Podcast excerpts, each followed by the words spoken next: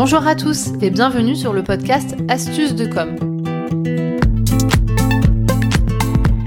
Je suis Natalia Montfort, fondatrice de l'agence de communication Optimize NC à Bordeaux et formatrice en réseaux sociaux. Qu'est-ce que vous allez trouver dans les podcasts Astuces de com?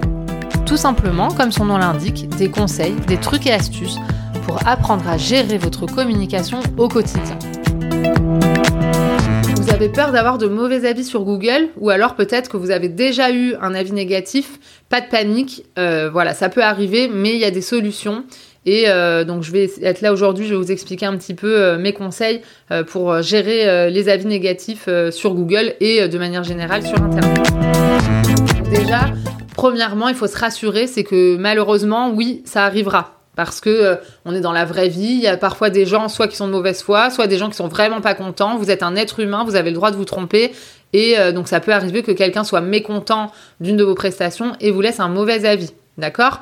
Par contre, euh, ce qui est important, c'est bien évidemment que ça n'arrive pas souvent. Si vous avez un avis négatif euh, ponctuellement, c'est pas dramatique euh, et, c'est la vraie vie en fait, donc vous pourrez pas faire autrement. Ce qui est intéressant pour anticiper en fait ces mauvais avis, c'est de travailler en amont et d'essayer d'avoir déjà une, une bonne base d'avis positifs. Par exemple, si vous n'avez jamais travaillé vos avis, vous n'avez jamais demandé d'avis, donc vous avez zéro avis sur votre fiche Google, euh, et que euh, du jour au lendemain, vous avez un, deux ou trois mauvais avis parce qu'une personne euh, qui n'était pas contente a demandé à ses deux amis de le faire également, bah là, ça va être compliqué parce qu'effectivement, vous aurez vraiment une très mauvaise note sur Google. Et c'est vrai que ça, c'est pas terrible aujourd'hui aux yeux des internautes. Alors que si vous aviez déjà une vingtaine d'avis positifs et qu'après vous avez deux avis négatifs, dans la moyenne, c'est pas c'est pas dramatique et les gens qui consulteront vos avis verront bien qu'il y a quand même 20 personnes euh, satisfaites pour une ou deux personnes euh, qui sont pas forcément satisfaites. Donc on sait faire la part des choses et que euh, ça peut arriver. Donc déjà premier conseil, c'est d'anticiper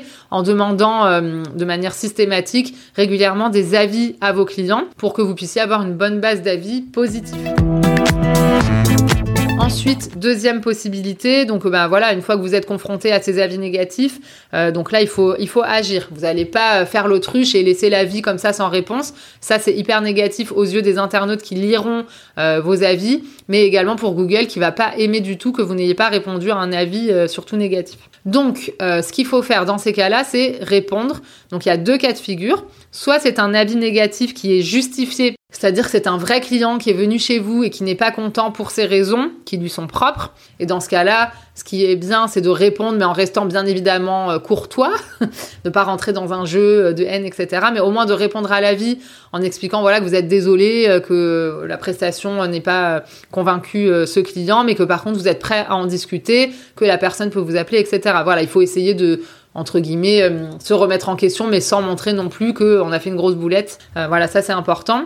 Deuxième cas de figure, c'est un avis négatif qui est faux, c'est-à-dire que c'est pas un client qui est venu euh, chez vous, mais c'est plutôt un concurrent déloyal, par exemple, qui vous laisse un mauvais avis. Dans ce cas-là, si vous êtes sûr de vous, euh, vous pouvez premièrement signaler auprès de Google cet avis. Alors après, je vous cache pas que c'est difficile de faire supprimer des avis auprès de Google, mais au moins il faut essayer. Mais en tout cas, ce qui est sûr, c'est qu'il faut répondre à cet avis en indiquant que vous ne connaissez pas cette personne. Moi, ça m'est déjà arrivé pour des clients.